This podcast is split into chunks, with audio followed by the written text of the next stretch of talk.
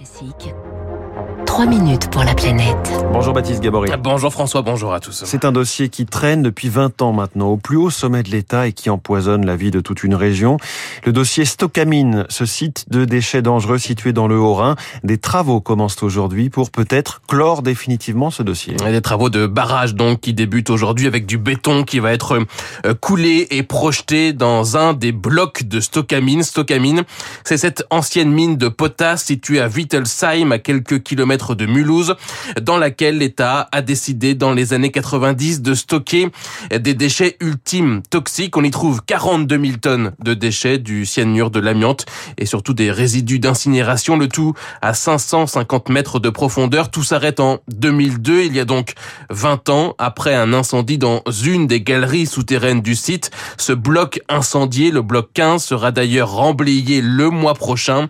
Raphaël Schellenberger est député LR du Haut-Rhin, auteur d'un rapport parlementaire sur le sujet en 2018 dans ce bloc qui est celui qui contient les, déchets les plus litigieux, mais dans lequel personne n'a mis les pieds depuis l'incendie en 2002, il y a un consensus local pour euh, considérer que toutes les éventuelles actions de déstockage ne concerneraient pas ce bloc parce que c'est beaucoup trop dangereux, notamment du fait de, de l'incendie qui s'y est produit.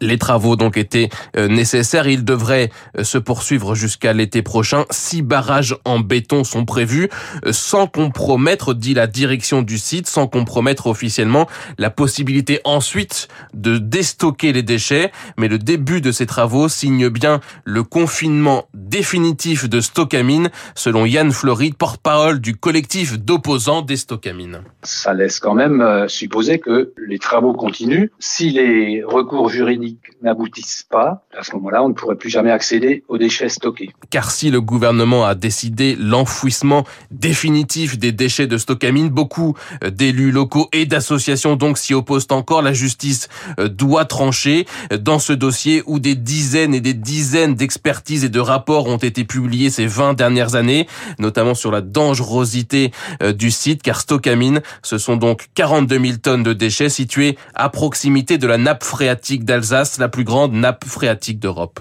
Le grand souci qu'on a, c'est la nappe phréatique. C'est l'eau qui nous abreuve tous les jours, ainsi que des, millions d'habitants du bassin rhénan. Or, avec cette décharge, on est sûr que tôt ou tard, ben, il y aura une pollution majeure d'un nappe.